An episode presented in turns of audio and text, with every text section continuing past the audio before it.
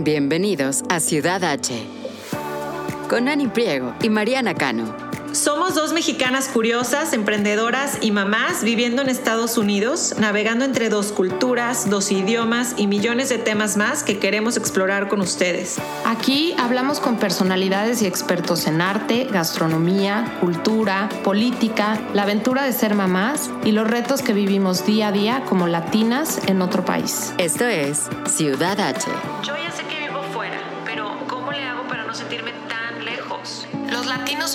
todos diferentes. ¿Por qué nos encasillan?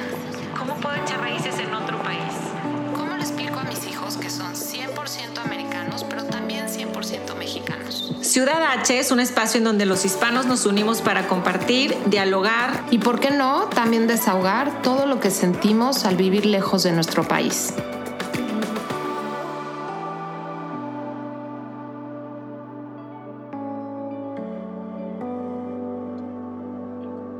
¿Cómo están? Bienvenidos a Ciudad H Podcast. ¿Quién iba a decir que el día de hoy vamos a estar estas tres mujeres sentadas platicando desde Estados Unidos las tres de un tema que nos encanta las tres y con el que vivimos día a día. La verdad yo no sabía que, que este episodio iba a ser tan importante desde hace días traigo el tema así como muy latente. Les voy a decir de qué se trata. Vamos a hablar de salud mental al mudarte de, de país. Puede ser específicamente de ese tema, puede ser eh, en general, pero pues como saben en Ciudad H nos gusta siempre hablar de, de vivir fuera de, de nuestros queridos países. Quiero agradecerles por estar aquí y primero saludar a mi co-host, Mariana Cano, ¿cómo estás? Ya, de- ya decía yo, esta ya se arrancó y nada que me saluda. Ni Que se repita, ni- que se repita. Ni los, ni los buenos días, Ani Priego. ¿cómo? Oye, así, así me tiene este tema ya, ya con ganas de platicarlo con nuestra invitada y, y sobre todo como, como bien platicamos tú y yo antes de, de grabar, que es un tema que hemos incluido ya inconscientemente y a veces conscientemente en nuestros episodios. Sí, totalmente. Justo ahorita acabo de colgar con mi mamá, le digo, ya te dejo que tengo una grabación. Y me dice, ¿y de qué va a ser? Ay, y fue así como, ya sabes, o sea, sí, sí es un tema que, que, que bueno, es, es, eh, ha marcado mi vida y es importante. Eh, pero bueno, quiero presentarles a la invitada que tenemos el día de hoy con quien me encanta la idea de compartir este tema. Ella se llama Tatiana Mestre. Tatiana es fotógrafa y creadora de contenido, es mexicana, estudió Administración de Empresas en la Universidad de Anáhuac, en la Ciudad de México, para después enfocar su carrera en artes visuales y fotografía.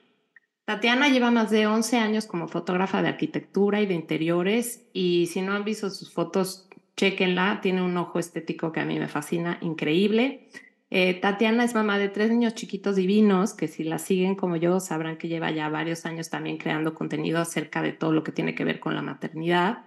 Eh, recientemente se acaba de ir a vivir a Estados Unidos, a Denver, Colorado, y le ha dado un giro a su contenido enfocándose en salud mental. Para mí, en lo personal, sus posts en Instagram me ayudan a tener técnicas útiles y el leer esas frases y consejos que ella deja ahí, pues sí, me hacen sentir no tan sola en esta rueda de la fortuna que se llama salud mental y que estoy segura acompaña a las miles de mujeres que también la sigan. Mencionaba Sani al principio que sí es increíble que estemos aquí las tres en este Zoom. De verdad que esa historia de cómo coincidimos las tres es de lo mejor que me ha pasado en el blog y me, me encantaría hoy eh, pues compartirlo con la audiencia. Y pues bueno, sin, les contamos rapidísimo, sin conocernos, sin nada, Ani, como saben, tiene otro podcast que se llama Infusión Podcast y estaba entrevistando a Tatiana en su podcast. Y de repente salí al tema, ¿no? Sin pensarlo, sin planearlo, sin ni siquiera saber. Y bueno, Ta- Tatiana, síguenos contando la historia que tú, y tú, Ani, que son las que estaban ahí en, en ese episodio. Oye, pues este estuvo cañón, porque de no, no saber bien el contacto, ya, ya no me acuerdo bien cómo estuvo, pero de repente salió a la luz que a mí la primera vez que me animé a hablar sobre mi salud mental fue gracias a un, a un blog que me encontré, creo que en Facebook, años antes, o sea, cinco años antes, una cosa así, y, y era un post que hablaba Mariana sobre eh, la depresión postparto, ¿no? Y, mencionaba esta, esta como nube y este, este, esta sensación de, de, como que no poder arrancar con, con vida normal, ¿no? Y me movió cañón cuando yo leí ese podcast, ya sé, ese podcast, ese blog, pues lo mandé a mi familia, a mis hermanos, a mi esposo, de ser un tema del que yo no hablaba, de repente dije, oye, alguien describió cómo me siento, aquí está, léanlo. y fue como mi primera, la primera vez que, que realmente me animé a levantar la voz sobre la salud mental, ¿no? A decir esto, o sea, yo también lo estoy viviendo y es muy parecido a lo que estoy leyendo. Y, está cañón a mí del otro lado, porque cuántas veces las tres que estamos creando contenido todo el tiempo, pues tú lo pones ahí en el espacio y, no sabes realmente a la gente que le va a tocar o esperas que a lo mejor sirva. Y cuando a mí Annie me platicó esto, de veras que colgué, le platicaba a mi esposo y yo lloraba de saber que, que pues sí, al final alguien se había identificado con eso y, y había sido de ayuda, ¿no? Entonces, eh, bueno, de ahí obviamente hemos estado en contacto por Instagram y hemos visto tu evolución y todo cómo, cómo ha ido cambiando tu contenido. Y de veras que en, en el mundo bloguero es, es, mi historia favorita. O sea, me, me encanta esta historia que, que, nos une a las tres aquí. Sí, está. Por, digo, por si hay duda en la audiencia, porque nosotros sabemos el, el contexto y el background, pero es un blog que escribió Mariana, eh, que nos va a platicar más adelante que quisiera que platiques más a fondo, Mariana, de ese, de ese blog, porque vamos a contar un poquito, la idea es que compartamos las tres, pero Mariana escribió de esa depresión postparto que tuvo en Houston y Tatiana estaba en Ciudad de México y pues ahí le, le llegó el, el, blog post, ¿no? Y ya lo compartió. Y esos son los que, los que nos enteramos, ¿no? que hubo impacto y que luego se está ese impacto multiplicando gracias a ti, Tatiana, que estás compartiendo ya muchísima más información. Entonces, ¿cómo, ¿Cuántos no ni nos enteramos, ni, ni agradecen, ni dicen porque no, no, no es necesario que siempre te esté diciendo la gente, oye, te leí, oye, gracias por tu post de Instagram, buenísimo, porque me, no te lo dice la gente, pero hay, hay una necesidad de nosotros de compartirlo y yo creo que tiene que ver muchísimo con, con esa conexión no, no sé si necesariamente muy intencional, pero bueno, ya hablaremos más a fondo de esto. Yo nomás quiero platicar de mi contexto, Tatiana, de cuando te conocí, de mi buenísima amiga Regia de Monterrey, México, que se va a vivir a Ciudad de México y me dice, oye, tienes que platicar con Tatiana Mestre, con la mamá de los pollitos, síguela. Y yo, ¿quién es? Me dice, es que para tu podcast te va a encantar y, nada más quiero que, que, veas lo que hace. Mi amiga es fotógrafa y tú por tus fotos eh, y amigas. Hijos iban juntos en el colegio. En el colegio. Ya. Entonces me dijo, no sabes, no sabes lo bien que me cae, no sabes su historia, no sabes lo, lo creativa que es y lo, lo, padre que está empezando a hacer su contenido, síguela.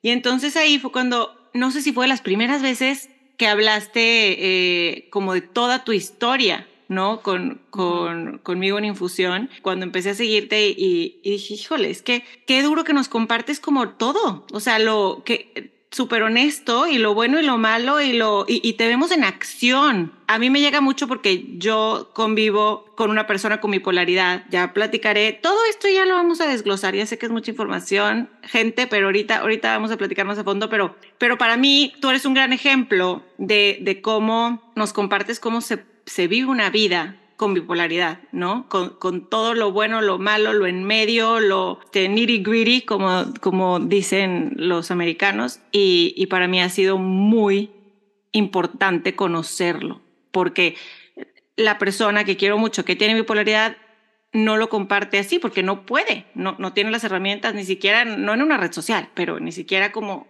este, con familiares. Entonces, sé poquito, poquito de luces que, que me dice, o que, pero, pero para mí tú eres muy importante esa, que, que nos compartas eso, ¿no? Para poder yo poner mi granito de arena a, en mi familia. Ese es todo el chiste de estarlo compartiendo. Al final, mira, a mí sí me ayuda porque yo lo entiendo mejor eh, en el momento en el que lo empiezo a compartir, ¿no?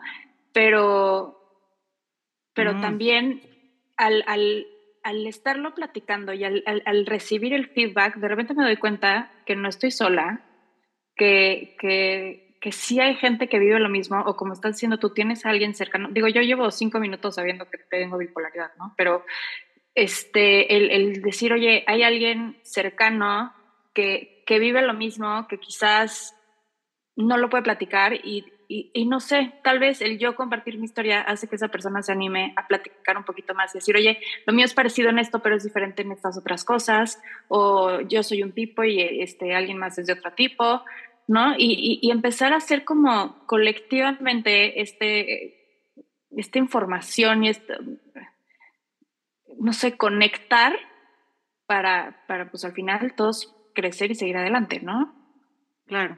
Y además pienso que la, escritura es también como un proceso terapéutico muy importante y me imagino que cuando estás creando tu contenido, al tú solista estar pensando qué voy a compartir, cómo lo voy a compartir, como dices, a ti te ayuda también a sanar, a sacarlo, a...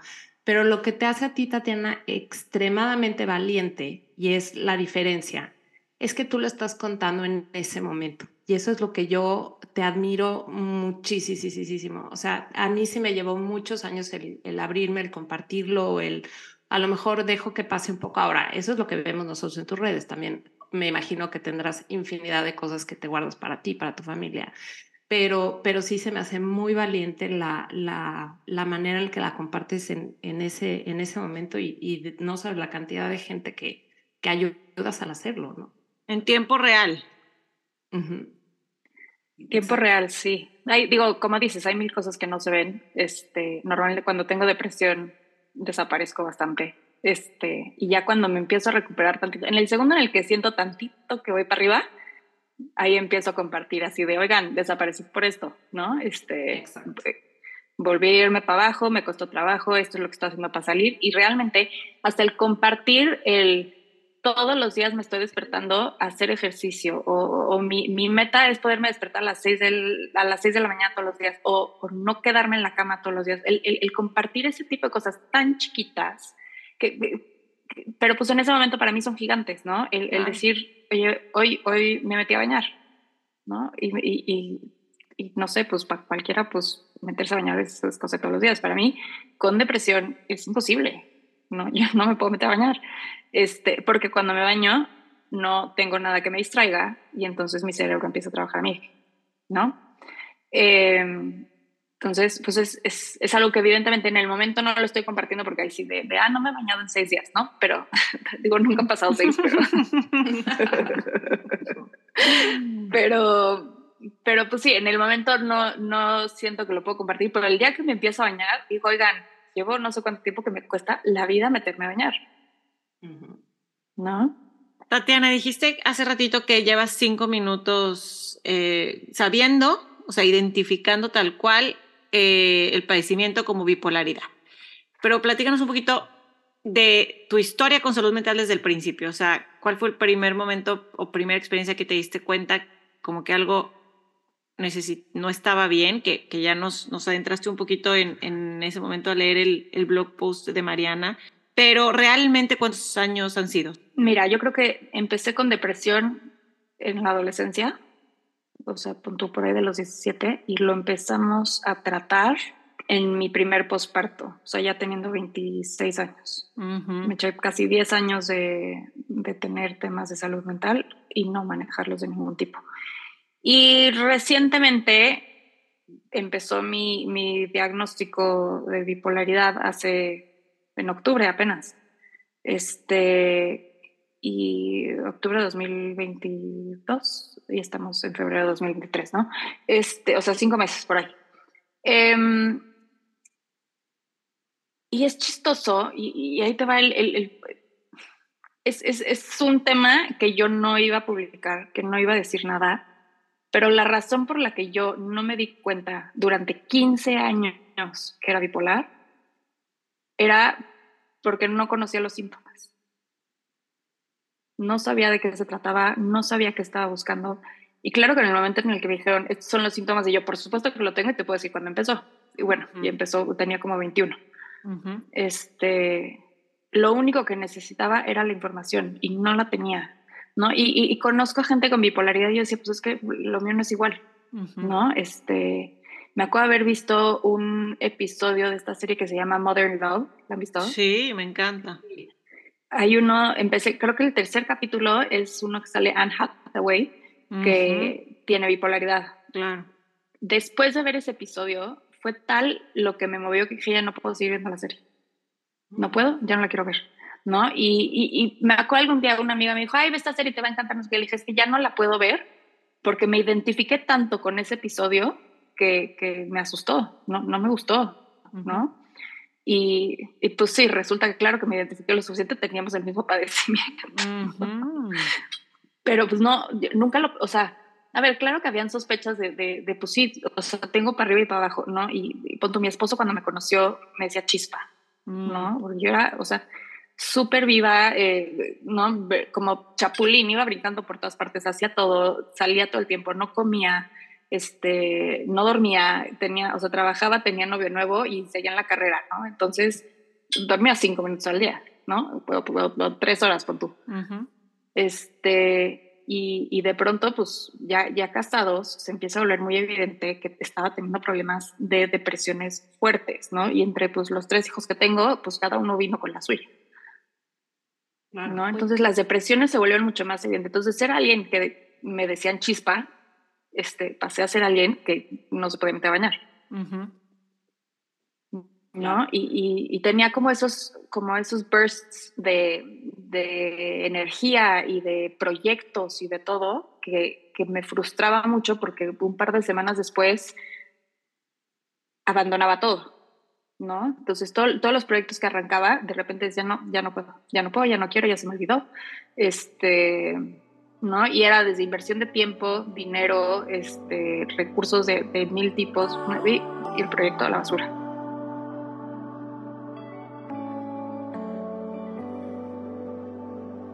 Oye, me llama mucho la atención que dices que lo empezaste a notar a partir de los 17 y fue realmente hasta los 27 que, que me imagino que fue cuando nació tu primer hijo, ¿no? Ese, ese detonante. Ese detonante, que tiene tanto que ver, yo me imagino, de pues ese tabú que hay alrededor de las enfermedades mentales, de cómo en esa época, además, eh, en, eh, a mí me tocó también de adolescente, como pues no, no, no era algo que se platicaba o no, no sabíamos cómo manejarlo. ¿Cómo, ¿Cómo viviste tú esos años tan importantes? Porque estás acabando prepa, estás empezando a estudiar carrera, a hacer... ¿Cómo, cómo viviste tú esos años que, que, dices que ahorita ya es tan evidente que desde ahí se empezaba entonces a manifestar? O sea, en relación con tu pues familia, yo lo pienso ahorita como, como lo veo yo con mis hijos, por ejemplo, o sea, ¿era algo que se platicaba en tu casa o no? Como, nada, cero. Nada, nunca. Eh, vivía, en una, vivía en una familia con esta, pues sí, con problemas de salud mental. Mi papá tenía problemas de salud mental fuertes, es, pero pues era no hombre, o sea, tapar el sol con un dedo, eso no existe, ¿no? La terapia es para los locos y, y, y, no, tú estás bien, tú estás bien, no tienes nada. Y así, y la vez que no, no sé, mira, mis papás hicieron lo mejor que pudieron, pero no estaban pendientes de, ese, de esas cosas, ¿no? Este, no sé si no tenían la información requerida para poderlo tratar o no sé, pero como que nunca, nunca se habló, nunca se habló, que la niña sí tenía un tema de depresión fuerte, ¿no? Y ahora, sabiendo hoy lo que sé, es posible que salía de mis depresiones solita porque pues con bipolaridad un poco subes y bajas, subes y bajas, subes y bajas. Entonces asumo, por, aparte mi memoria es bastante mala para estas cosas, pero asumo que solita salía y que solita volvía a caer y que solita salía y ya sabes, y que es muy difícil como papás. Para tus papás el verte. Claro. Sí, el verla de repente ya emocionada por un proyecto y va y viene y sale, dices, no, esta niña está bien, está perfecta. Sí, ya se le pasó. Y nos gusta platicarlo y, y, y, tratar de profundizar un poco, porque todavía de eso menos se habla. O sea, ahora ya se habla de herramientas, de cómo sí, de, de que, cómo identificarlo, pero cuando no, como las tres en este podcast somos mamás y la mayoría de, las personas que nos escuchan son padres de familia también. Por eso queremos saber cómo lo vivías tú. Cuando no sabes qué te pasa, ni siquiera tú, yo creo que es eso, ¿verdad? El, que tú sola entrabas, tú sola caías de la hipo, hipermanía y, y pasó desapercibida la hipomanía. Exacto. Y ahorita que dices que hoy con el conocimiento que tienes hoy ya lo puedes identificar mejor y ya puedes eh, tus, tus conductas o, cómo reaccionabas. Cuéntanos un poquito cuántos, cuáles son esos síntomas y, cuáles son los tratamientos que te, que te han ayudado para todo este proceso. Em, arranco con el tratamiento y luego nos vamos con los síntomas. No, a la fecha mi tratamiento no es algo estable. Llevo mm, ocho años tratándome con medicinas para depresión y apenas llevo cinco meses tratando para bipolaridad. Eh, lo que pasaba era que salía de las depresiones y volvía a caer, y salía de las depresiones y volvía a caer, ¿no? Y pues sí, nada más que como yo no veía los síntomas como síntomas, pues no, o sea, no llegaba con mi psiquiatra a decirle así de, ah, resulta que no he dormido tres días, ¿no? Este, síntoma número uno de, de, manía. Entonces aquí eh, lo que vamos a ver son dos tipos de síntomas. Síntomas de depresión, que posiblemente son más conocidos, que son eh, falta de ganas de hacer lo que sea, este, dejas de disfrutar, eh, mucho sueño, o comes mucho no comes nada, este, ¿no? Y, y en general como que le pierdes ganas a todo. Y luego tienes el otro polo, que es la manía o hipomanía, que es todo lo contrario, es como un un brote de energía cañón y, no necesitas dormir y de repente es, tienes muchísima creatividad para arrancar proyectos nuevos y los arrancas todos y em, gastas de más en cosas que, no deberías de gastar y, y, presupuesto que no tienes para gastar. Y, bueno, y arrancas todo este tipo de cosas que pueden durar, si es hipomanía, esa de cuatro días, si es manía, creo que es a partir de una semana. Duran mucho más, ¿no? O sea, yo no he tenido ninguno ni de cuatro días ni de una semana, duran, o sea, un par de semanas por lo menos. Entonces tienes esos episodios que no duermes, no comes, estás desarrollando proyectos a lo bestia, pero de repente te empiezas a volver muy, muy irritable, ¿no? Entonces todo te molesta, todo el mundo es lento, todo, nadie funciona como un ser humano que a tu ritmo, ¿no? Porque pues al final tu ritmo es, o sea, no necesito dormir, no necesito comer, este, todo es eh, producción en masa y, y, pues claro que genera muchísima irritabilidad. Entre más alto sea el pico de manía, más baja es la caída en depresión. Entonces, si estás con mil, mil y mil proyectos, todo el rollo, y de repente se acabó tu manía y te vas para abajo, realmente no hay manera de que saques los proyectos que estabas arrancando ese, por lo menos esa es mi forma de ver. Yo soy muy de proyectos, ¿no? Hay gente que trabaja en una oficina y quizás sus síntomas son distintos, pero yo que soy proyectitis, este, pues esa es la forma en la que lo vivo yo. Entonces, desde octubre empecé con tratamiento para esto. No, ahí voy. o sea, sí, ya soy otra persona. Definitivamente soy otra persona. Eh, he estado leyendo muchísimo al respecto porque aparte soy, soy muy de investigar todo a detalle. ¿Te gusta saber? Em, me gusta saber. Y, claro, o sea, de, de, empezar a buscar incluso del contenido que he creado en Stories, hay un día impresionante que subí el, como contando, es que tengo muchísima energía y estoy contenta y la estoy pasando bien y no he dormido nada, creo que llevo tres días sin comer, así lo estaba platicando tal cual. Y, y me da miedo porque sé que se me va a acabar la energía. Mm, y no quiero que llegue el día que se me acabe. Y eso lo decía en Stories como un día X, ¿no? O sea, yo estaba platicando, es más, estaba con mi hija en el coche, dormida, afuera de un Costco estacionada. O sea, estaba haciendo stories por pasar el tiempo. No, no tenía ni idea que estaba describiendo mis síntomas tal cual. Ya, ya, ya. sin embargo, tú sabías que tu, que tu energía en algún momento se iba a acabar. Ya, sí, sabía. Ya no hay y, sé que viene la bajada. Sí, por eso digo, está cañón que por no tener la información, por no saber qué, porque describir los síntomas, o sea, al pie de la letra, si hubiera sabido, yo tendría un diagnóstico hace muchísimo tiempo. Claro. ¿Cómo empieza a bajarse la energía? ¿Cómo, cómo lo empiezas a notar? ¿Y con el tratamiento has sentido diferencia de los picos?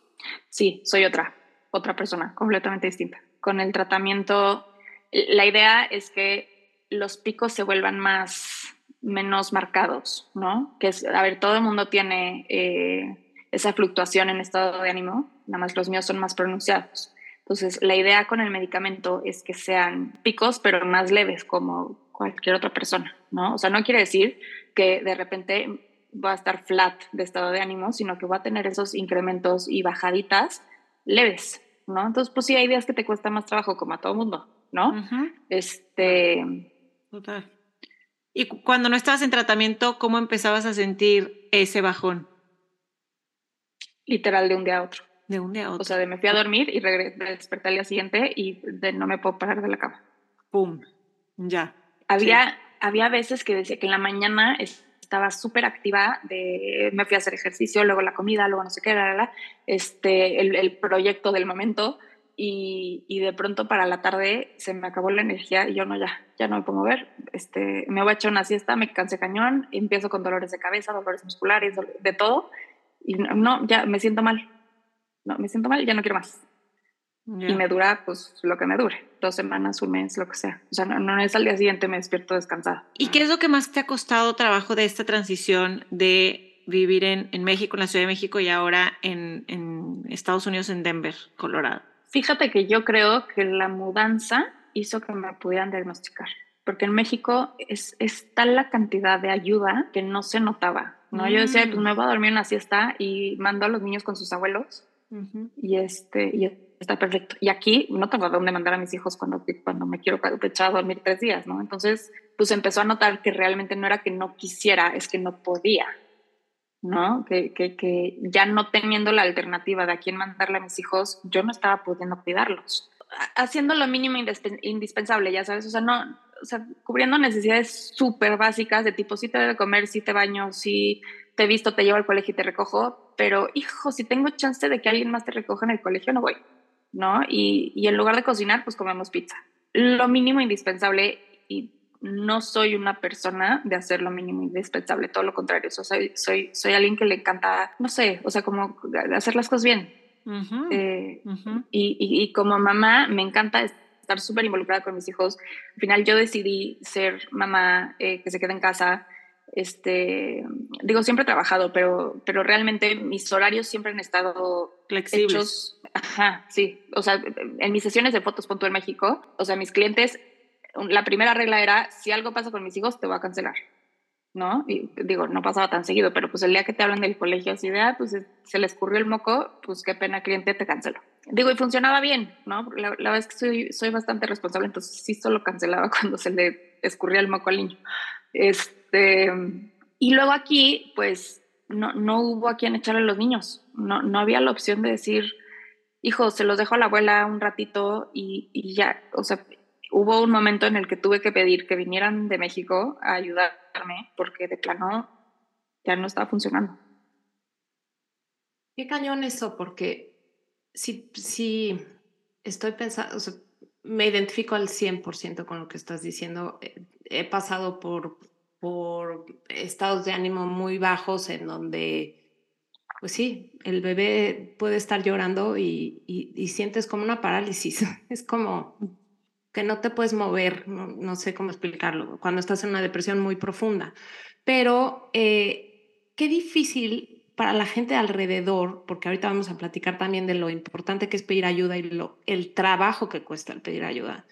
El decir, pues es que claro, se fue a vivir fuera y es que ya no tiene ayuda.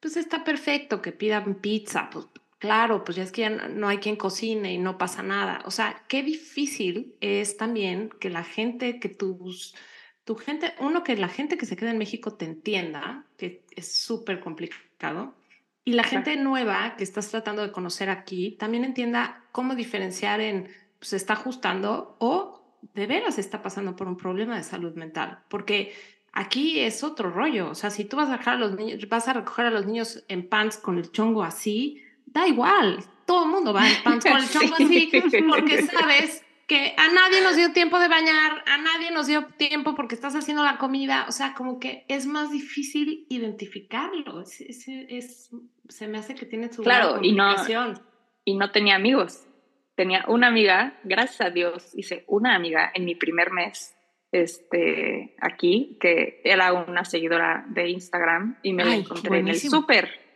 No. Y neta, no, gran match. Y, o sea, me hizo toda la diferencia tener a mí una amiga, porque no hice amigas en un año, porque no podía, no salía. ¿no? Y de repente tenía tantita energía y decía, y justo nosotros queríamos empezar un podcast, ¿no? Y entre ella y yo, ay, pues vamos a arrancar el podcast, no sé qué, y al día siguiente le abandoné el proyecto. Y ha de haber dicho, está vieja, o sea, ¿qué onda? Me dejó colgada. La dejé colgada. Y le dije, le dije, oye, hablé con mi psiquiatra, a mi psiquiatra le dije, quiero tres cosas.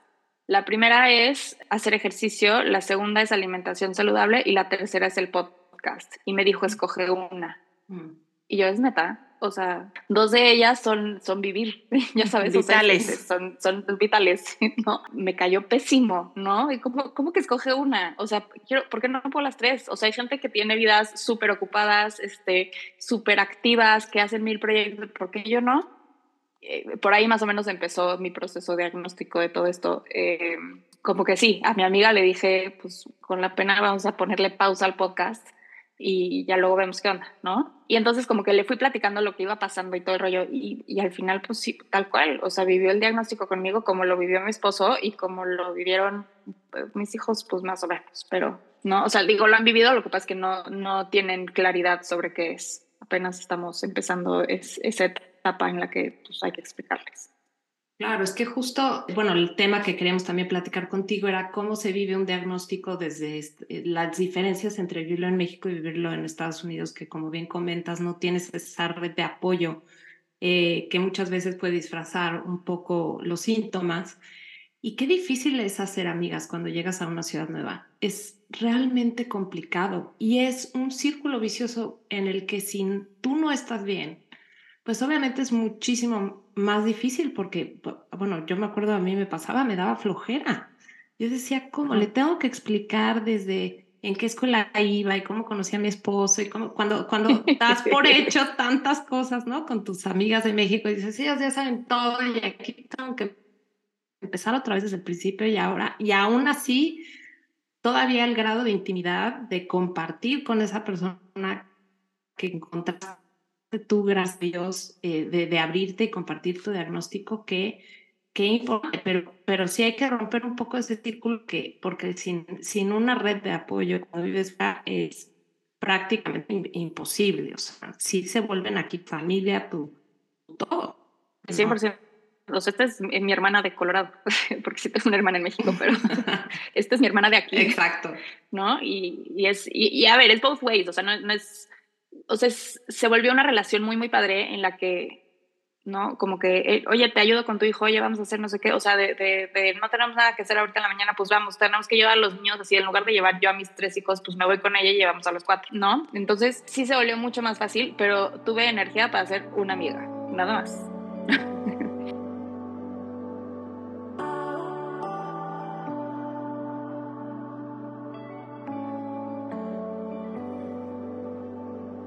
como que yo sentía la obligación de decir algo no está bien conmigo y no quería decirlo, ¿no? Y, siempre, siempre me ha pasado así, como que desde que empecé a hablar sobre el tema, ya no sé no decir, oye, tengo problemas de depresión fuertes, ¿no? Y ahora pues resulta que tengo bipolaridad.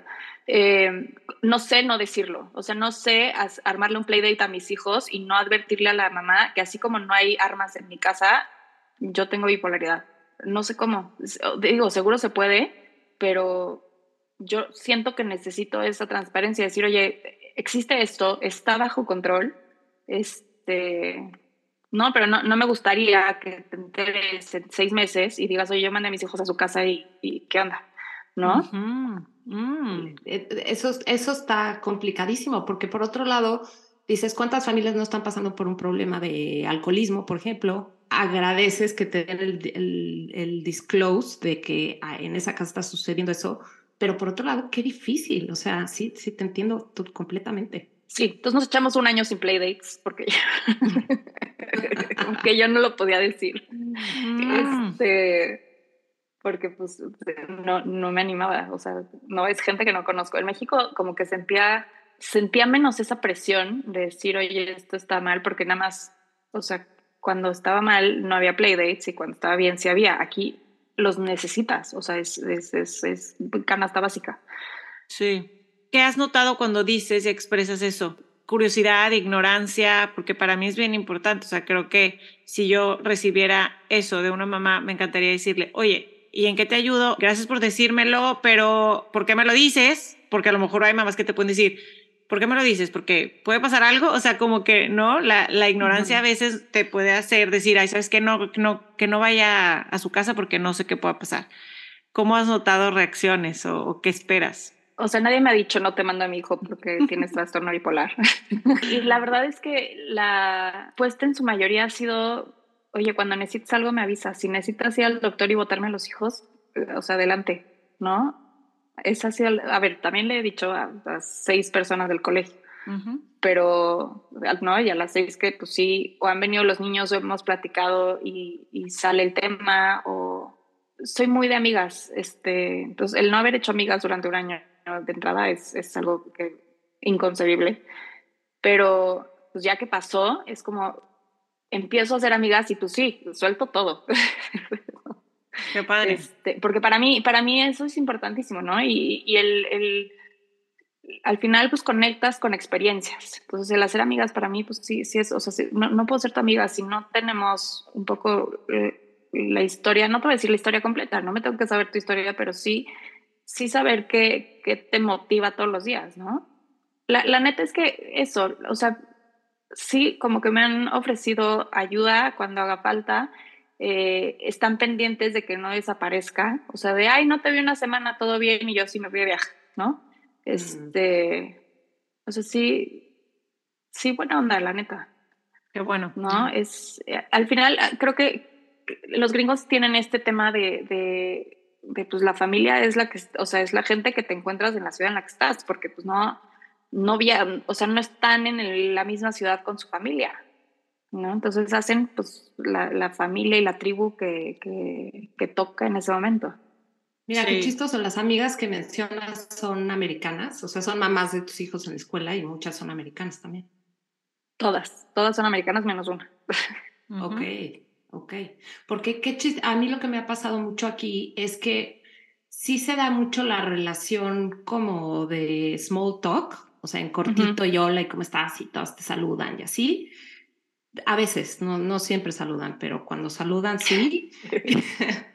pero hasta ahí.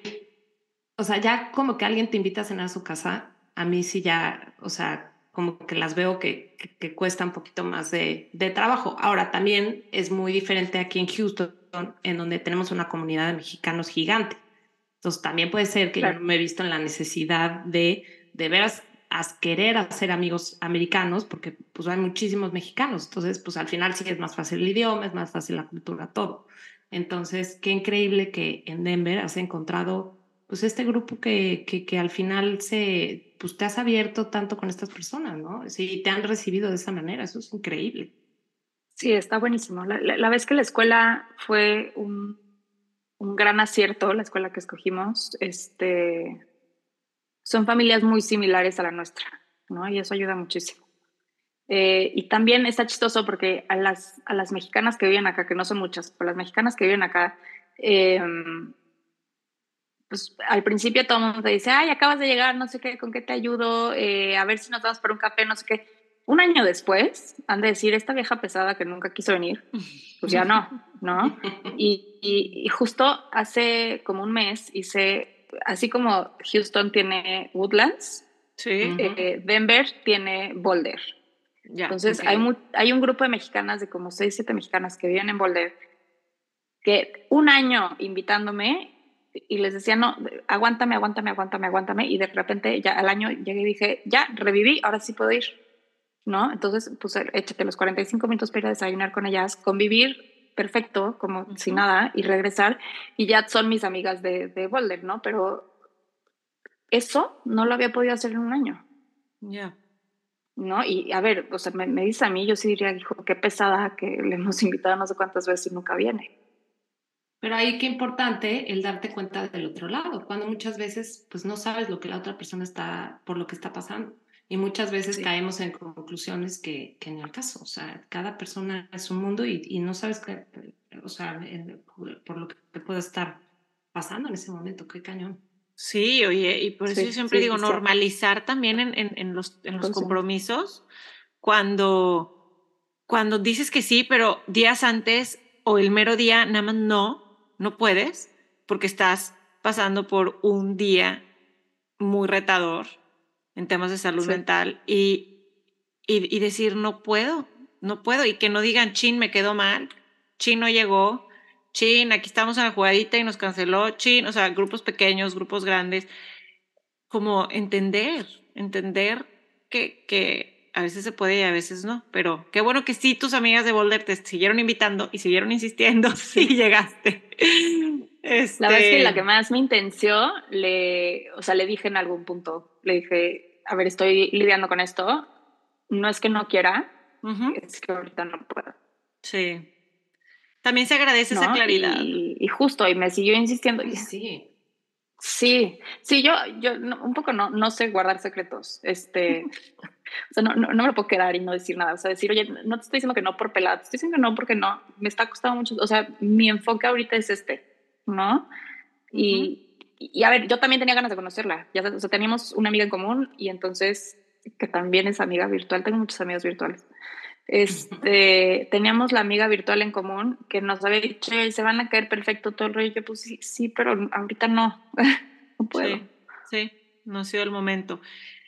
Te platicaba al inicio, Tatiana, que una persona, una mujer, mamá también como nosotras, eh, muy cercana a mí, a pesar de que vivimos eh, en diferentes ciudades, ella lleva más de 10 años, alrededor de, sí, un poco más de 10 años desde que sabemos, desde que ella sabe y que sabemos como familia que eh, tiene bipolaridad y ha sido sumamente difícil para la mayoría en la familia entenderlo, entender todo lo que implica, lo que nos has platicado.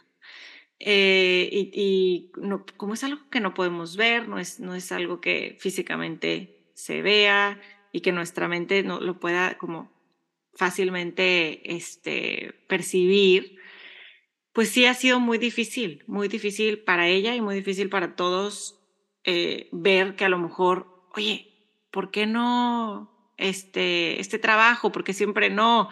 Este, sí, como dices, este proyecto, porque siempre no? Este, y en las noches lees dos libros por noche, casi creo, y no duermes en tres días, y, luego, y, y, entonces estás irritable y pasa esto, o sea, no, no, no. Este, ha, sido, ha sido muy difícil. Gracias a, a que una persona de la familia tomó batuta y se puso a estudiar mucho sobre el tema, que es la persona con la que más convive, ha estado muy, muy bien, porque ella puede lidiar este, con, con todo esto, porque tiene la información y se ha preparado y ha tomado cursos y tiene grupos de apoyo. Te cuento todo esto porque me encantaría saber de, de tu parte o sea, ¿qué nos dirías a, nosotros como familiares de ella eh, que tiene este trastorno de bipolaridad? Como que, ¿qué nos dirías para todavía entender más, ¿no? O, si se lo has dicho también a tu familia, o sea, que si hay algo que, que puedas, que creas que ayuda, que a lo mejor no es nada más como hablado, sino qué nos puede ayudar, qué herramientas nos puede ayudar para entender más, ser más empáticos con ella. Mira, yo la persona que más cercana tengo es mi esposo, lo vivió, lo ha vivido cerca, no sé, 10 años. Mañana, mañana cumplo 10 años de casada. Y, me, y este, felicidades, y, y, la verdad, felicidades a los dos, porque ella no pudo, o sea, él no pudo mantener, mantener la relación y, se tuvieron que divorciar. ¿Por qué? Porque no, porque tampoco entraron al matrimonio sabiendo eso, ¿no? Claro. Sí, nosotros lo mismo, no sabíamos. O sea, y la verdad, si algo me ha impulsado a buscar eh, solucionarlo, opciones, tratamientos, doctores, este, hijo, hasta el tema de los seguros aquí, que es un desastre, él se encargó de ver cada tema que le cuesta la vida, porque no, no, es, no es muy fuerte, pero ver los doctores, llamar doctores, hacer citas, todo el rollo, que a mí me cuesta mucho trabajo hacer una cita porque me da miedo, ¿no? Y entonces él me tenía que hacer la cita. Este, no manches las ganas que le echó, digo impresionante, o sea, sí, sí, sí tengo mucha suerte de tener los esposos que tengo. Pero la forma en la que lo hemos vivido es, yo sí me lo llevo de repente a mi cita con el psiquiatra, ¿no? Como que te imaginarías, eh, es súper personal, súper privado, no sé qué, no, o sea, vente, pues estamos hablando de síntomas, ¿no? Necesito tu ayuda porque hay síntomas que yo no veo, este, entonces, sí va conmigo al psiquiatra, sí eh, toma terapia él también, en, la que se pues, averigua cómo lidiar con esto sin que lo destruya, ¿no? Este... Mm, qué importante, claro. Tuvimos un tiempo de terapia juntos de pareja, este, que no, la terapia de pareja, la neta, no, o sea, la gente le tiene miedo porque piensan que es señal de que el matrimonio está mal. Nosotros al revés, se nos hace señal de que el matrimonio está bien. Estamos aprendiendo a comunicarnos y es fundamental. tuvimos una etapa larga de terapia de pareja. Em, lee muchísimo al respecto. O sea, yo creo que lee más que yo. Yo leo bastante. Este, lee y podcasts y, y no, es más, mis suegros leen al respecto y le van pasando libros a, mi esposo de, mira, leí este y está bueno, mira, leí este y dice esto, y empiezan a preguntar. Y entre todos como que se vuelve un, es una conversación abierta, ¿no? Así como podemos platicar de, de ah, pues, cuántos dientes se le han caído al niño, este, pues platicamos de, de, de este tipo de síntomas, porque pues al final pues, todo es salud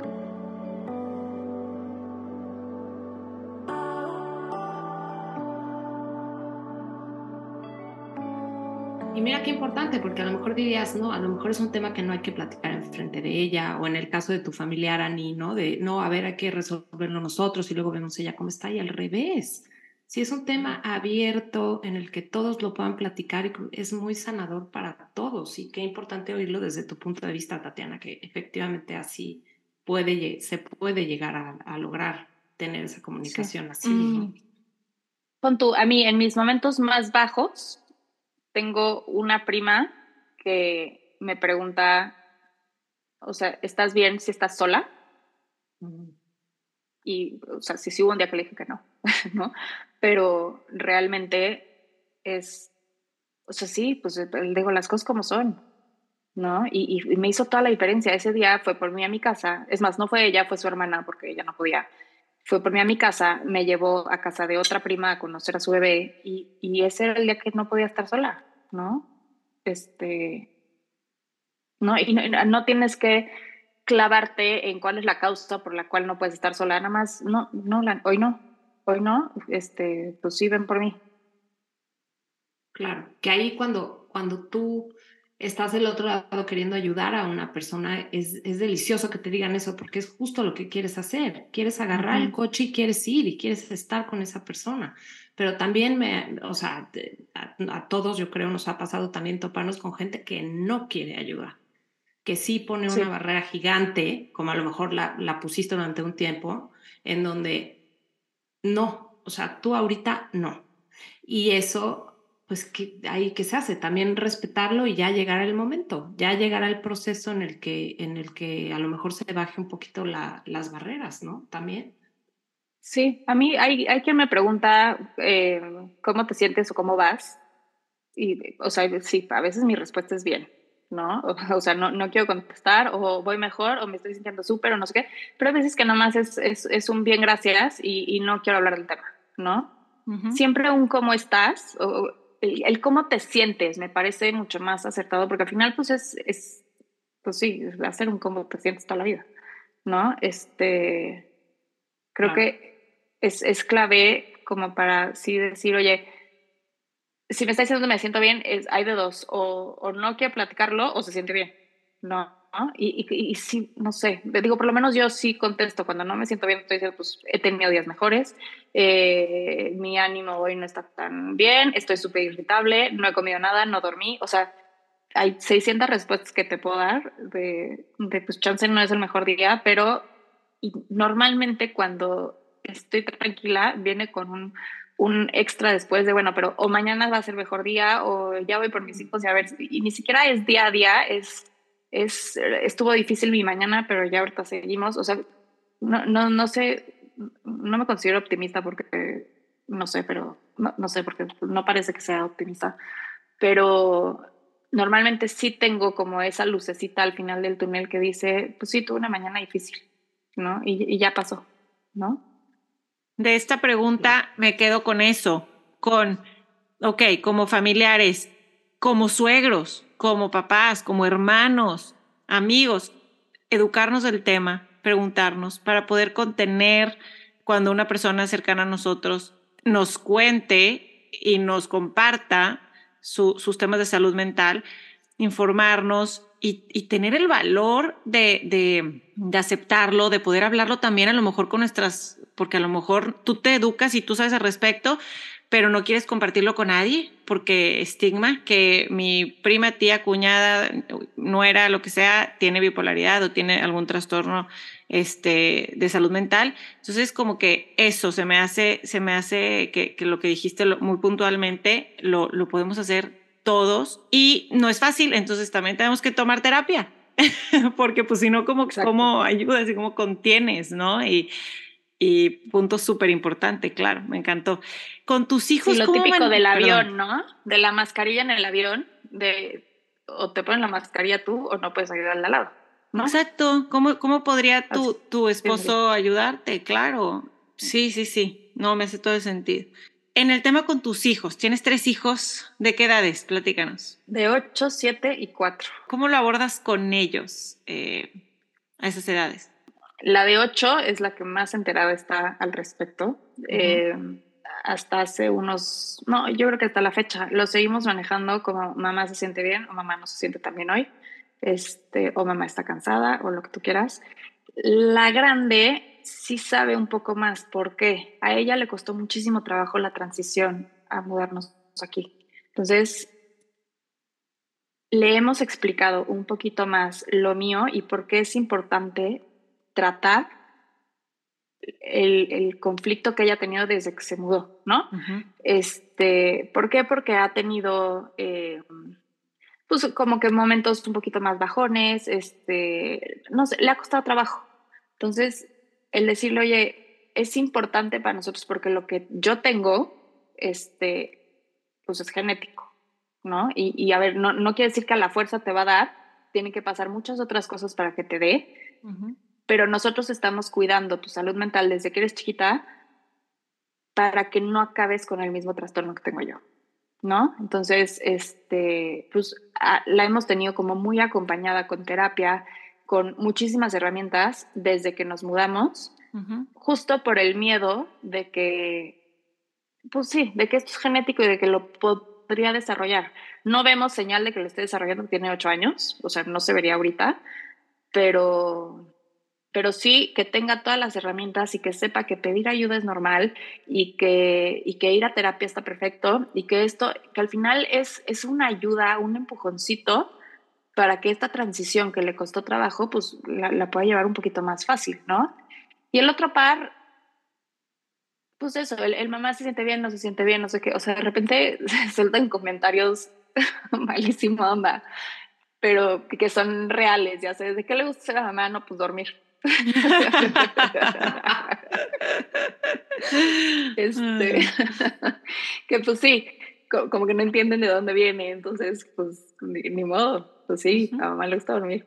Em, y poco a poco, justo he estado investigando las últimas como dos semanas cómo explicarles ya cómo funciona la bipolaridad. Ya tengo todo, y yo creo que pronto lo voy a compartir en redes sociales, el cómo dibujárselos, cómo explicarles todo el rollo. Este, porque me parece fundamental que sepan lo que pasa, ¿no? ¿Por qué? Porque lo viven todos los días y porque tienen que poder identificar síntomas si les va a pasar a ellos también. 100%, Tatiana. Qué importante y qué, qué increíble que, que, lo estés haciendo de esa manera, porque cuando, cuando tú no estás bien, eh, cuesta el triple de trabajo, ¿no? El, el, afrontarlo con tus hijos y el explicarlo pues, con ellos, pero pues yo creo que eso ya es el, el pues como la meta de, de, todos como papás debería de ser, ¿no? O sea, el no, el dejar de estar tratando la salud mental como un tabú. O sea, yo, sí trato de decirle a mis hijos que ya son más grandes, son adolescentes, es exactamente igual a que si te lastimaste la rodilla y hay que llevarte al doctor. O si estás haciendo ejercicio y algo te dolió. Es lo mismo. O sea, se, se tiene que ver de la misma manera porque ellos al poderles poner palabras y, que lo ven en síntomas en nosotros, pues puedan también ellos entenderlo y puedan también ellos tratarse de identificarlo. El otro día tuve una plática con mi hija que él es senior y ella ya está a punto de irse a la universidad el año que entra, que ese es otro tema que, que me tiene un poco traumada. O sea, es algo que todo el mundo te dice cuando llegas a Estados Unidos de se van a ir y tú, ay, sí, faltan años y, o sea, madre, ya son seis meses, ¿no? Pero, pero el otro día le decía, es que aquí ya, ya se trata un, un poco de, de cómo te vas a querer cuidar tú. O sea, si yo veo que estás durmiendo mucho, que no sales de tu cuarto, que no estás comiendo como normalmente comes, que te veo más callada de lo normal, o sea, yo estoy aquí para darme cuenta de tus síntomas. Pero tú mañana que te vas, pues ya tú eres responsable, tú sabes si estás comiendo bien o no, si te sientes bien o no, y, y ya va a ser como la valentía tuya y la confianza que hemos tratado mi esposo y yo de tener con nuestros hijos de levantar la mano y decir, no me siento bien, estoy en esta escuela lejos, no me siento bien, quiero ir a mi casa, quiero ir a... Y que ellos sepan que tienen 100% nuestro apoyo, ¿no? Entonces, si eso lo vas cultivando como tú con tus hijos desde chiquitos, va a ser increíble el canal de comunicación que estás abriendo, porque ahorita es ese tema, pero al rato van a ser 500 otros que vienen del consumo de alcohol, de evitar lo que sean menores de edad, de, en tantos temas, que esa confianza que, que a lo mejor ahorita cuesta tanto trabajo abrir y platicarla con ellos, te va a traer muchísimos regalos en un futuro. O sea, o sea que sí, este, siéntete muy orgullosa de estarlo pudiendo hacer ahorita, definitivamente. Pues sí, ojalá así siga. No, justo el alcohol es un tema que es de los que más nervio me dan a futuro, alcohol y drogas, ¿no? Este, y, y, sí, o sea, al final, ¿cómo le enseñas a un niño a no probar sustancias cuando todavía no le tocan? Pues hay que explicarle cómo funciona el cerebro, qué es lo que le hace el alcohol. O sea, digo, por lo menos yo que soy, soy más, este, soy muy racional, como pues, toma, esta es la información. O sea, al final las, las decisiones que tomas pues tienen consecuencias y, y, mira, o sea, eh, los datos dicen que, que, el alcohol, o sea, antes de los 21 no hay manera. Ahora, también, o sea, no, no creo, empecé a tomar a los 18 y, y no me pasó nada. Pero, bueno, tenemos que ser honestas de nuestras historias. ok, ah, no, sí, ¿verdad? Pero, pero pues sí, es, para mí es información y al final, o sea, cuando les explicas las cosas y les das la información y ellos deciden con, con todos los datos que tienen, hijo, pues se sienten empoderados, se sienten capaces, se sienten listos, eh, ¿no? Y, y, solitos van desarrollando ese criterio que pues sí lo van a necesitar el resto de su vida.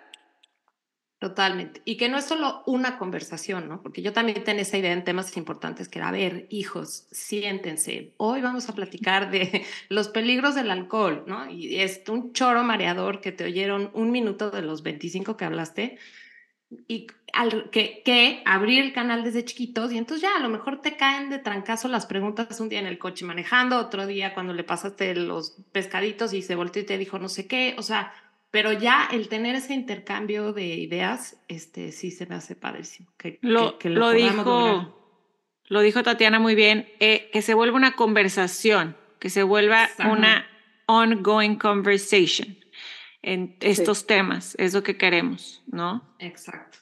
Oye, sí, 100%. a mí lo que me gustaría, Ani Priego, digo, yo sé que hoy tenemos a Tatiana de nuestra invitada, pero este es un tema que, que siempre había querido yo también platicar contigo, y a pesar de los muchos episodios y las increíbles conversaciones que hemos tenido en este podcast, nunca he platicado contigo de este tema. Yo no sé tú cómo lo viviste, cómo ha sido tu experiencia, si has tenido a lo mejor algún, algún eh, problema de salud mental. Cuéntanos tú, Ani, ¿cómo ha sido tu historia? Yo empecé con ansiedad a la raíz de ser mamá. Por eso me llama la atención esto de los pospartos y, de también muchas historias que conozco que, como cuando empiezas a formar tu propia familia, como que hay algo, algo sucede. Eh, lo, justo empecé terapia hace, psicológica hace como seis meses.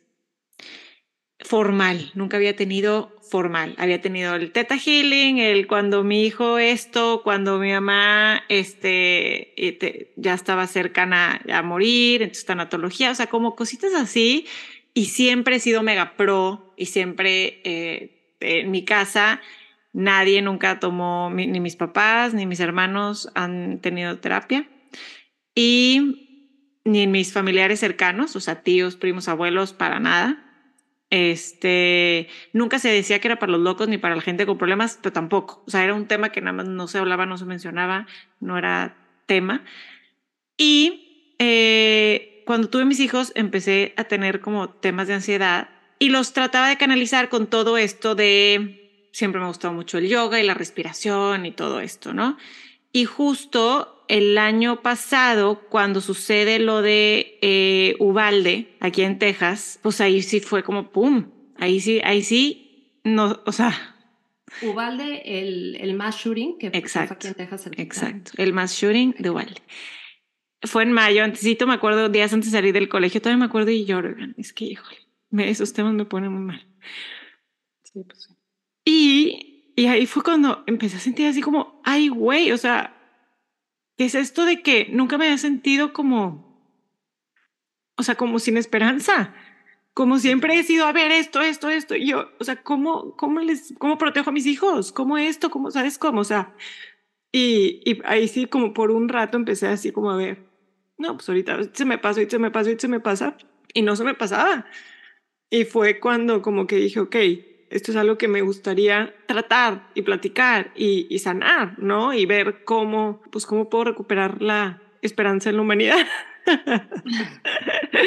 este, y, pero lo que me llamó la atención de tu pregunta, Mariana, es que yo aún como que lo veo como un episodio en mi vida, o sea, como que el decir, es un tema de salud mental, como que para mí un tema de salud mental es necesariamente a lo mejor una enfermedad, o un trastorno o algo ya diagnosticado cuando puede ser un episodio, panic attack de un hijo.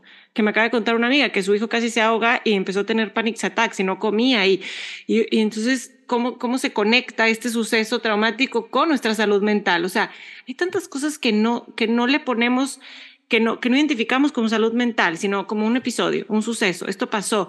Y realmente está todo conectado, ¿no? Con chicos mayores y grandes. Entonces, yo sigo en ese proceso, todavía ni siquiera puedo platicar tanto de él porque lo estoy digiriendo eh, y trabajando y tratando. Este, coincidió, yo creo, como muchos, estoy integrando, yo creo que la palabra es integrar, integrando todo, todo esto que he aprendido en los últimos siete años que, de, de bienestar en general y que he leído y que he estudiado y que he entrevistado y, y, que amigas cercanas y, gente como Tatiana ha tenido la valentía y, la confianza para contarme y, ahí voy. Es, creo, que, creo que es un tema para mí nuevo y, y estoy como trabajándolo.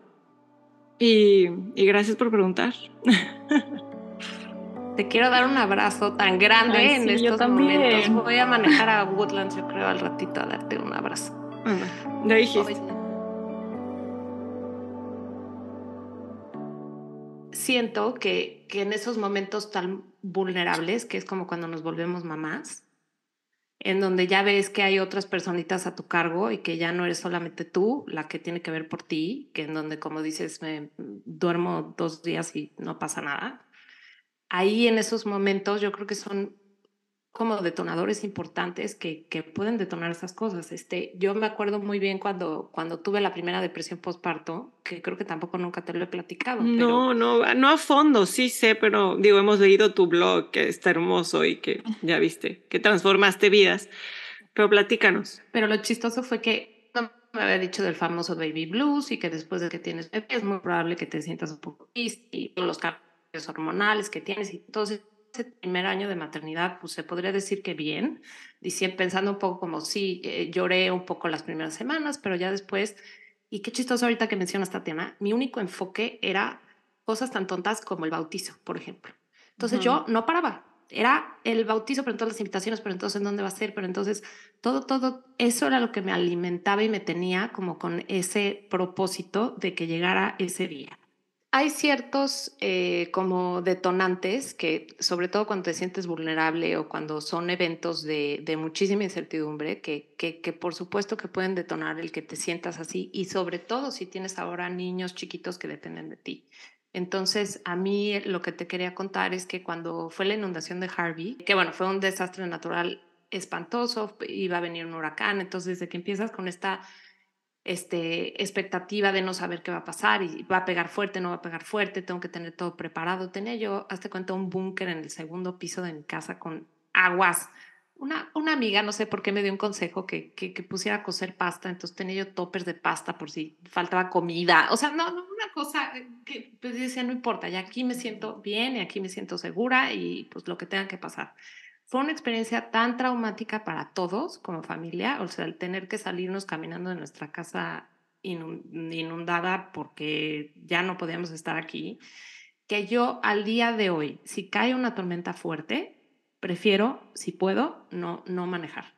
Me, me causa muchísimo estrés, me dan ganas de llorar, me siento muy mal en esas circunstancias. Entonces yo creo que por eso un poco también el propósito de este episodio, que qué más incertidumbre que cambiarte de país. Son tantas preguntas, tantas cosas que no sabes, tantas cosas nuevas que van a pasar, que por eso es como un poco el awareness que queríamos con este episodio de la salud mental siempre es importante, pero cuando sabes que va a venir un cambio tan drástico como ese, como es cambiarte de país o un desastre natural o algo, que le pongas aún más atención a ti, a tu esposo, a tus hijos, a tu, y que sea un tema que se, que se platique. Ahora, no va a ser fácil, no, no, nunca es fácil. Siempre es un proceso complicado, difícil, con altos, con bajos, pero por lo menos si hay esa, si por lo menos hay eso que ya te diste cuenta, pues ya lo puedes llegar a tratar y puedes ya estar más como atendiendo ese sentimiento, ¿no? Y un mass shooting, bueno, por, por favor, o sea, es, es lo más doloroso que puede, puede ver cualquier madre, o sea, es es, es una cosa inexplicable que nos causa un nivel de incertidumbre tan grande que, que puede llegar a detonar ciertas cosas que a lo mejor antes no eran evidentes o antes no, no habías vivido, ¿no? Entonces, 100%, o sea, para eso es que hay cuentas como la de Tatiana que es importante seguir y que debemos informarnos y tenemos que estar eh, atendiéndonos nosotros como mamás para después estar ahí como queremos estar para nuestros hijos, ¿no? Entonces, este, sí, a mí no, yo pensé que era depresión, eh, más bien pasó un año, me empecé a sentir yo muy mal, pero entonces en mi cabeza ya no era depresión postparto porque ya había pasado un año. A mí siempre me habían dicho que era después de que nacía tu bebé. Entonces, eh, ahí es cuando pasa esto que describo en el blog, en donde como que siempre pensamos que tiene que pasar algo así súper drástico, como un ataque de pánico en el que todo el mundo se dé cuenta y que sea algo que me llevaron al hospital, al psiquiátrico. Y, y la realidad es que son cosas tan chiquitas que pueden hacer de tu vida pues tu, un infierno. O sea, es como un, un, parálisis de, de, no poderte mover, de no poder hacer cosas, de perder ilusión por hacer las cosas y de cómo... Eh, hay ciertas herramientas que si tú ya tienes en tu canasta, como lo que platicaba ahorita Tatiana, que, viven en un lugar en donde hay mucha nieve y trae en su cajuela ciertas cosas que a ella le dan paz por cualquier eventualidad, pues de la misma manera tener como estas herramientas en nuestra canasta que sabemos que cuando cosas se detonen, podamos usarlas e implementarlas. O sea, yo sí tuve un tratamiento con medicinas que tuve la gran fortuna que me dieron de alta. Luego he regresado a ese tratamiento dos, dos veces más. Em, pero tengo ya también otras estrategias que también me ayudan. O sea, a mí el ejercicio me cambia mi día al 100%, aunque el que tú quieras. Si yo sudo de alguna manera, sé que mi día va a pintar distinto. O el... Eh, estoy tratando de respirar y meditar estas cosas, no puedo, me cuesta mucho trabajo, ahí voy, pero siento que de alguna manera el ejercicio físico es un tipo como de meditación en movimiento que me ayuda mucho. Entonces, no traté de no tener, la segunda vez que lo identifiqué, que ahí estaba, porque eso también es otro reto, cuando ya yo ya lo había pasado, ya me habían dado de alta, yo ya estaba bien y nace mi segunda hija, no hago nada, porque, porque como que dije, no, ya yo lo voy a poder manejar. Nace mi tercer hijo y ahí volví a pedir ayuda, pero ese proceso de volver a pedir ayuda, a mí en lo personal me costaba muchísimo trabajo porque era como, ya sé que tengo que ir al doctor, ya sé que tengo que ir al psiquiatra, ya sé qué es lo que me van a recetar, ya sé qué es lo que tengo que... Y, y no quiero, no sé cómo explicarte, no quiero pasar por eso, quiero que, me, quiero que el ejercicio sea suficiente, quiero que otras cosas sean suficientes. O sea, si te confieso algo ahorita, hoy, yo sé que viene un cambio en mi familia importante, que es que mi hija grande se va a ir, y yo tengo que estar lista. Yo tengo que estar con todas las herramientas que más pueda, de las que pueda agarrarme, para darle a mi hija y darle a mi, a mi familia pues, el apoyo y, y la mamá que tiene que estar entera, ¿no? De ahí a que vaya yo y saque una cita y cuesta mucho trabajo, cuesta muchísimo trabajo. ¿Por qué nos ponemos desde ahorita eso? ¿Por qué tienes que estar entera? Bueno, claro, ahí a lo mejor... Y yo no soy una psicóloga aquí. no quiero hacerla de psicóloga, ni de psiquiatra, mucho menos. Muchos años de medicina que no estudiar. Sí, tú también. O sea, ¿cómo sabes cuáles son las herramientas que vas a necesitar? No, no es ahorita justo estoy con ese miedo a la expectativa de no saber qué es lo que va a venir. Justo. Sí, o sea, te prepares lo que te prepares, va a llegar el momento y va a ser completamente distinto a como te lo estás imaginando. Mejor, peor, eh, igual, este, no, pero no, medio que no puedes adivinar qué herramientas voy juntando para cuando llegue el día, ¿no? Claro, sí, totalmente. No, no me puedo adelantar a vivirlo, pero sí trato, o sea, sí sé cuál es mi mejor versión y mi mejor estado de ánimo y mi mejor situación en cuanto a salud mental. Esa sí la sé y sí la conozco y por lo menos quiero llegar, o sea, eh, con eso ahí, sí me, sí me explico. Claro. Ya la experiencia en sí de cómo sea ese proceso, hasta que no la viva, ya les contaré. Ya nos, nos conectaremos y lo platicaremos, qué cosa. Oye, eh, ¿y no es también un, un tema de como una herida? Física. Ahorita que yo estoy lastimada de la espalda y, y no te quieres volver a lastimar igual, no quiero volver a sentir ese desgarre, no quiero volver a sentir eso. Entonces, entonces te estás con mucha cautela, estás con mucho y, y a lo mejor, como dice Tatiana, nos lo imaginamos de una manera y puede resultar completamente diferente, incluyendo mejor.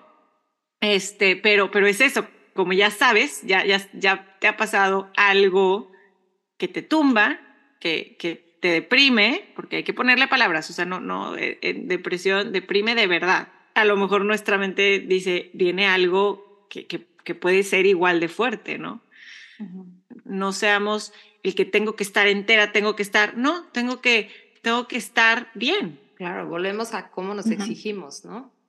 O sea, cómo nos exigimos como mamás, eso es totalmente, totalmente. Y tu hija no te quiere entera, te quiere, te quiere tú, te quiere María, te quiere como. Me quiere ahí, punto. Exactamente, exacto.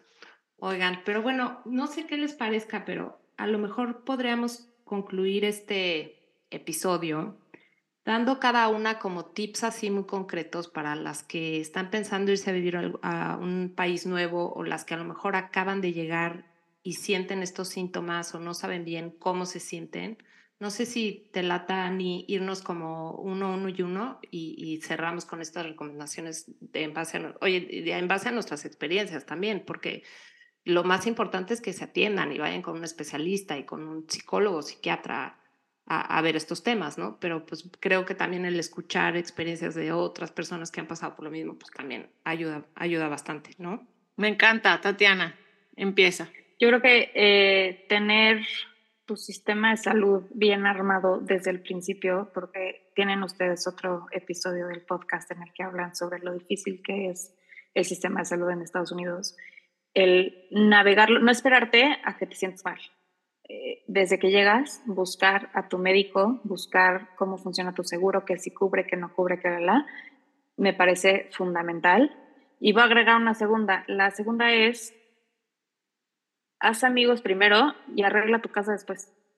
Ah, qué buena, qué buena. Como dicen los americanos, no, el, estoy ocupada, estoy ocupada y entonces no puedo, espérame a que mi casa esté lista. No, haz amigos primero, porque los amigos, o sea, la gente que se enteró que llegaste va a estar disponible al principio y ya a los cinco minutos van a decir, bueno, pues esta ya no, ya no quiso, bye. ¿No? Entonces es más importante conectar que tener tu casa bonita. Mm, qué, buen, qué buena está. Buenísima. Oye, yo les recomendaría, eh, ahorita que hablas de conectar, no perder esa conexión con su gente en México. Eh, a mí me pasaba mucho al principio que no quería yo preocupar de más a mis papás o no a mi hermano. Entonces eh, yo sabía que no me sentía tan bien, pero a lo mejor no les cuentas todo porque como están lejos no los quieres preocupar. Y al revés, yo creo que entre más sigamos comunicados con esa red también, al final se vuelve un apoyo importante estando fuera. 100%. Yo quiero agregar algo que comentaste, Tatiana, de cuando te preguntan cómo estás, aguantar la respuesta. O sea, no esperes que te digan, bien, gracias, ¿y tú? Ay, qué padre, esté bien, ya instalándome o todo bien, este, luego te invito. O sea, cuando preguntas cómo estás, estar dispuesto a escuchar lo que venga. No estoy bien. ¿Sabes qué?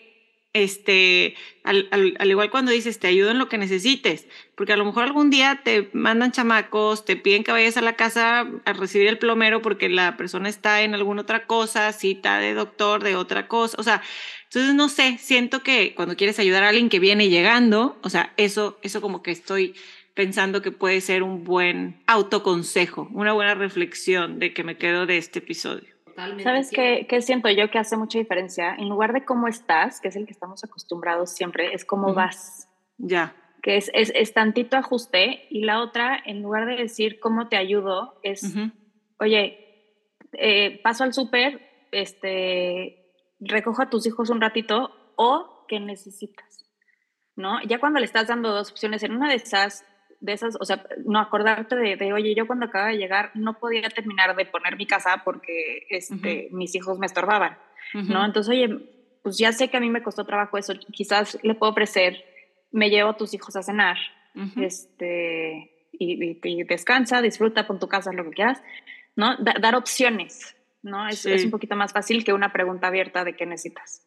Sí, tienes toda la razón. Con, con un accionable. Estoy aquí en el súper, este, ¿qué te llevo? O no sé, algo así. sí. Pero sí, muy buen tip. Y ahorita que mencionabas lo de los doctores, acuérdense que hay excelentes doctores que también hablan español, sobre todo para temas de terapia. No tienes que explicar tus síntomas en inglés, cuesta muchísimo trabajo, es otra cosa, es muy diferente. Eh, sí hay, cuesta trabajo encontrarlos, pero sí hay y, acordarnos que en temas de buscar ayuda o terapia, no nos tenemos que ir con la primera o segunda. Que, o sea, qué buena suerte que el doctor o doctora sea como conexión inmediata, pero no que no nos dé flojera de a lo mejor decir no va por ahí, voy a intentar acá. Total. Sí, 100%. Y normalizar la salud mental con nuestros hijos. O sea, depende de nosotros que no sea tabú, que no sea estigma. Ay, oiga, no saben cómo me, me siento feliz de haber tenido esa, esta conversación con ustedes y este y pues bueno, esperemos que le llegue a mucha gente y le ayude, sobre todo a las personas que, que, están apenas llegando, ¿no? Y que pues, sí necesitas este apoyo de, escuchar que, que, se puede y que, y que todo va a estar bien y que los recursos ahí están. Sí, Tatiana, te agradecemos muchísimo el haber venido a Ciudad H Podcast. Oigan, mil gracias por invitarme. Me encantó platicar con ustedes. Es que siento que las conozco. Sí, está muy raro. sí, no, 100%. Mil, mil gracias por tu tiempo. Exacto. Y bueno, seguimos conectadísimas en, en Instagram. Y pues bueno, nos vemos pronto en otro episodio. Muchas, muchas gracias Tatiana y Mariana. Un abrazote a las dos. Súper. Gracias a ustedes.